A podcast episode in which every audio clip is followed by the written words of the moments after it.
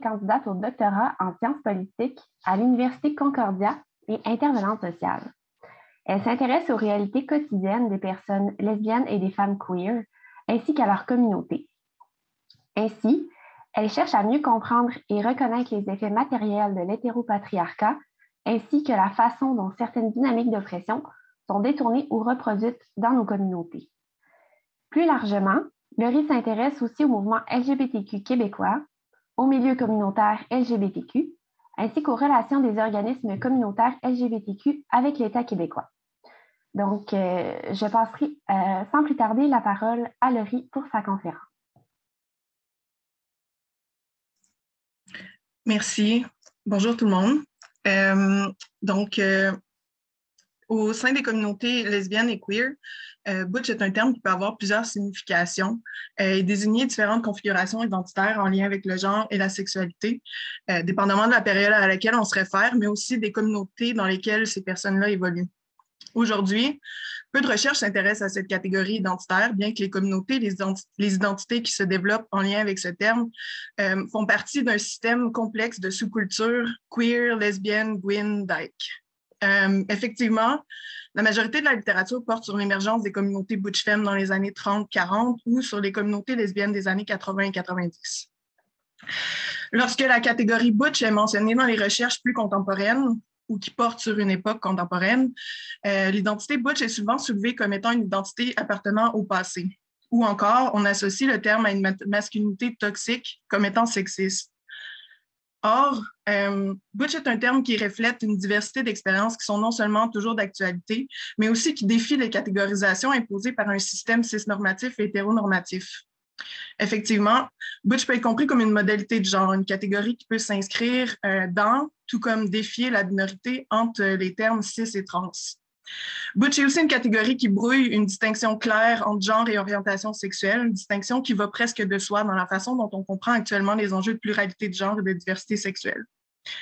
Plus précisément, donc, je cherche euh, dans la présentation aujourd'hui à explorer la résilience et le potentiel de résistance qu'offre la catégorie Butch euh, résilience euh, face à l'invisibilisation et l'effacement que crée l'inscription de la catégorie dans le passé, et résistance et résilience face au système cis et hétéronormatif qui organise nos sociétés, ainsi qu'à une notion simplifiée de progrès. En d'autres mots, euh, je cherche à dégager des pistes de réponse aux questions suivantes. Euh, que peut-on apprendre de l'exploration des normes qui traversent le quotidien des, personnes butch? Qu'est-ce que l'effet matériel de l'hétéro et la cis-normativité dans le quotidien des butch peut nous apprendre sur nos possibilités d'action envers, ces systèmes? Quelles normes sont exposées? Euh, quelles transformations présentent dans nos quotidiens? Quelles pistes de solidarité, en fait, on peut en tirer? Euh, pour ce faire, je vais vous présenter mon cadre théorique composé du féminisme lesbien critique euh, théorisé par euh, Sarah Ahmed, ainsi que des travaux sur la temporalité queer d'Elizabeth Freeman et de Jack Halberstam. après un petit mot sur ma méthodologie, je vais vous, je vais vous présenter les deux axes choisis pour esquisser les pistes de réponse aux questions plus haut, soit l'invisibilisation par l'identification au passé, ainsi que la politique du refus à l'assimilation aux structures cis et hétéronormatives. Euh, avant de commencer, je veux juste préciser que mon but aujourd'hui, c'est vraiment pas de tomber dans une logique euh, d'olympiade des oppressions pour tenter de trouver genre, c'est qui la personne la plus marginalisée dans nos communautés ou euh, la personne la plus légitime. c'est un exercice qui pourrait vraiment être fait pour d'autres identités ou catégories qui sont importantes dans nos cultures. Euh, donc, pour mon cas théorique, en fait, le quotidien, a longtemps été un outil féministe pour amener la, perspective et le point de vue des femmes dans la recherche en sciences sociales. Euh, Sarah Ahmed parle du quotidien comme une source d'information et de données sur des structures ou des institutions qui organisent ce quotidien sans nécessairement y être toujours visible. Dans son livre Living a Feminist Life, Ahmed développe des concepts pour appréhender ce quotidien d'une manière critique. Il y en a trois qui vont être importants pour euh, nous aujourd'hui. Euh, donc, les, trajectoires imposées, les techniques de redirection, euh, ainsi que le travail de transformation. Pour Ahmed, les systèmes de pouvoir tels que l'hétéronormativité ou le racisme imposent des trajectoires dans notre vie quotidienne. L'autrice se penche sur um, how power works as a mode of directionality a way of orienting bodies in particular ways so they are facing a certain way, heading toward a future that is given a face. Pour, exprimer cette idée de manière un peu plus imagée, euh, Ahmed utilise la métaphore d'une foule qui se dirige dans la même direction. Donc, si la foule, par exemple, se dirige vers l'hétérosexualité, l'hétérosexualité ici étant la trajectoire de vie qui est imposée euh, à tous, euh, il peut être plus difficile pour une personne de, progresser à contresens. Donc, au lieu de sauver de l'énergie puis d'être porté par la, foule, il faut plutôt combattre le momentum de, de cette, de cette foule-là. Ici, les techniques de redirection ont pour but de ramener les personnes qui s'éloignent de la foule dans celle-ci, de se laisser porter par la direction qui est imposée. Les techniques de redirection désignent donc les conséquences subies par les personnes qui défient euh, les normes de nos sociétés, conséquences négatives qui sont censées ramener les brebis perdues dans la foule. Ahmed, donne l'exemple d'un commentaire négatif au sujet de ses jambes non rasées. Comment ce commentaire négatif révèle la norme que les femmes sont supposées faire ce geste? Ce qui est important à souligner ici, euh, c'est que ces techniques de redirection-là s'adressent surtout aux personnes qui tentent de contrer ou de s'éloigner de la foule, alors que les personnes qui demeurent dans la foule sauvent de l'énergie puisqu'elles ont euh, l'option de tout simplement se laisser porter. C'est ici qu'on peut euh, entrevoir les effets matériels des structures de pouvoir, ces conséquences qui les rendent visibles, surtout pour les personnes qui les vivent, alors que ce sont des, des, conséquences ou un effet que d'autres ne verront pas nécessairement dans leur vie au jour le jour. Finalement, euh, le travail de transformation est pour l'autrice euh, The work we do when we do not quite inhibit the norms of an institution. Euh, ce concept permet de théoriser l'existence comme forme de labeur politique pour les personnes qui défient les normes d'une société. Cela permet de porter une attention particulière sur ce qui est possible d'apprendre sur le monde dans lequel on vit, from our efforts to transform an existence or from our efforts to exist. En fait, ici, la métaphore qu'elle donne est encore une fois quand même assez intéressante pour transformer un espace quand il y a des normes euh, qui, euh, dans lesquelles une personne ne fit pas nécessairement. Euh, Ahmed parle, c'est comme un fauteuil, en fait, quand tu vas visiter une personne, puis que comme l'empreinte des fesses de la personne est dans le fauteuil déjà, puis toi, tu essaies de t'asseoir, mais comme faut, que tu, faut que tu bouges un peu pour comme recréer ta propre empreinte. c'est un peu ça l'idée ici. Euh, plus particulièrement, aujourd'hui, je vais utiliser ces concepts-là en lien avec euh, notre conception du temps et de l'espace, qui sont aussi entremêlés dans différentes structures de pression. Euh, ici, le concept de chrononormativité développé par Elizabeth Freeman est utile. La chrononormativité, c'est un mode d'implantation, une technique par laquelle les forces institutionnelles créent un certain tempo euh, que tous sont censés suivre dans le but d'atteindre leur productivité maximale. Il y a des tempos, qui sont culturellement et institutionnellement renforcés, qui travaillent nos corps vers une forme d'incarnation qui est euh, acceptable socialement. Euh, dans l'original, c'était embodiment. Je ne suis pas certaine que ma traduction est exactement correcte, mais juste pour que vous le sachiez. Il y a des séquences par lesquelles on est censé passer euh, la naissance, l'enfance, l'adolescence, le mariage, la reproduction, la mort, mais aussi des cycles. Et euh, cette, euh, cette idée-là, en fait, this idea of time as cyclical stabilizes its forward movement, promising renewal rather than rupture. Donc, on est toujours dans le nouveau. Puis, dans cette logique, Halberstam théorise l'utilisation de l'espace et du temps par les personnes euh, qui sont impliquées dans différentes sous-cultures queer, lesbiennes, dyke ou gwyn. Euh, pour Alberstam, la temporalité queer en, est une qui défie le tempo créé par le temps de la famille, qui est imposé par l'hétéronormativité, euh, qui permet d'approcher le rapport au temps d'une manière différente. Ainsi, le but euh, est euh, d'explorer une catégorie, d'investir son point de vue pour voir ce que l'on peut apprendre de notre monde, de l'organisation de, nos, de quotidiens par différentes structures de pression. Euh, tout comme l'exprime Halberstam, il ne s'agit pas de réifier une nouvelle catégorie aux dépens d'autres catégories qui le sont déjà. dans ce sens, la catégorie Butch n'est pas une forme mythique d'agentivité ou de will, donc de, volonté, euh, mais plutôt un, modèle ou une, une, différente façon, façon d'être et de devenir qui, euh, qui, euh, qui vient remettre en question en fait nos, comment on comprend l'espace, le temps, le développement, l'action et la transformation, qui était une traduction de Halberstam ici. Au niveau de ma méthodologie, pour soutenir mes, arguments, je vais vous présenter des exemples qui sont tirés d'un échantillon stratégique de témoignages recueillis, à propos des personnes Butch, euh, mais aussi par et pour d'autres Butch.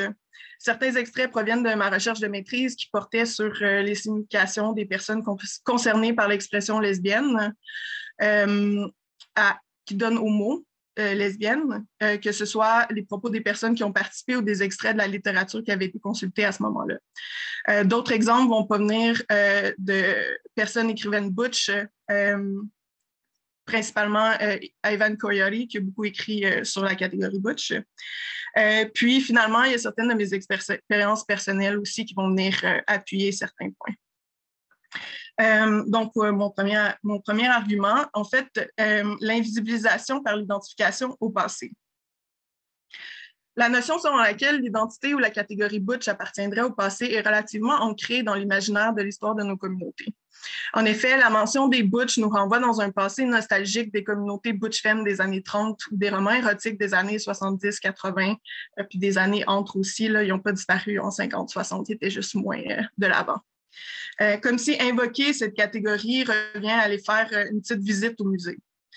Euh, en parlant d'une vidéo réalisée par le groupe Amazon d'hier, lesbiennes d'aujourd'hui, un groupe de lesbiennes radicales au Québec dans les années 70-80, Podmore et Tremblay expliquent que leur démarche dans ces vidéos était politique, bien que la vidéo soit, et je cite, basée sur une série de témoignages de lesbiennes à propos de thématiques qui, aujourd'hui, peuvent sembler dépassées, comme l'identité butch et la sortie du placard. Dans la même veine, euh, une personne qui a participé à ma recherche euh, dans mon mémoire commente à propos des personnes butch et du nouveau vocabulaire de la diversité sexuelle qui s'est développé dans les dernières années. Um, I really feel like the younger queer scene in Montreal is a lot more dominated by non-binary people, and there's this kind of like sense that not that all older butch women um, are either kind of like trans or actually non-binary, but maybe a little bit like there's this little bit of sense that people don't need to access this idea of being a butch lesbian as much because there's more openness to just being non-binary. And maybe if people had always had that option they might have gone that way or whatever. Um, ces propos résonnent avec les personnes qui ont participé à une étude de Mackay au Royaume-Uni sur l'identité butch contemporaine, comme quoi le mot butch serait souvent compris comme étant old school, voire archaïque dans les communautés où ces butch-là euh, évoluent. Ainsi, euh, ces extraits situent les identités butch comme étant, comme existant majoritairement dans le passé, comme étant utiles seulement parce que les identités trans et non-binaires n'étaient pas encore comprises comme telles dans le vocabulaire existant.